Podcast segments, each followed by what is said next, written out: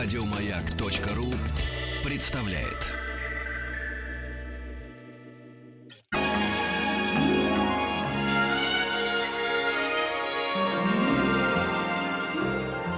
Уральские самоцветы.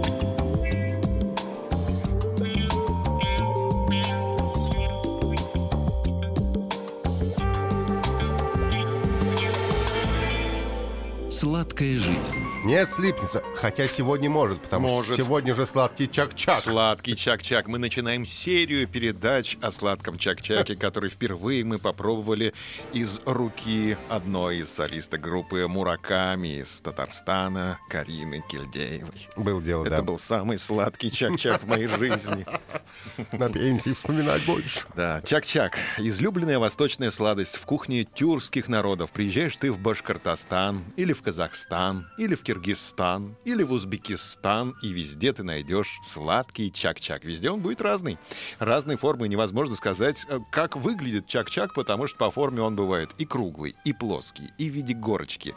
Может напоминать фигурки и брусочки. Как понять, что перед тобой чак-чак, а не чак-чак? Нужно его препарировать. И если ты увидишь в чак-чаке масло, муку, яйца, молоко и мед, то это значит, что перед тобой вкусный чак-чак, свежий и душистый.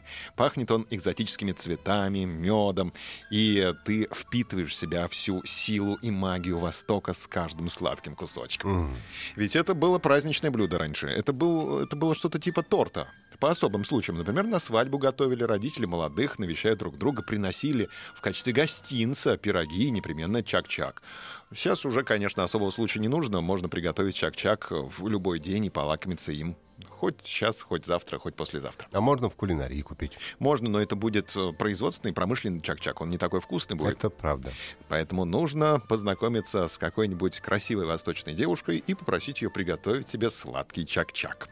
Готовили по-особенному, кстати, чак-чак. Незамужние девушки, это важно, раскатывали и резали тесто. Замужние девушки жарили тесто. М. А вот медовой заливкой и формой будущего чак-чака занималось старшее поколение. То есть либо мама, либо бабушка.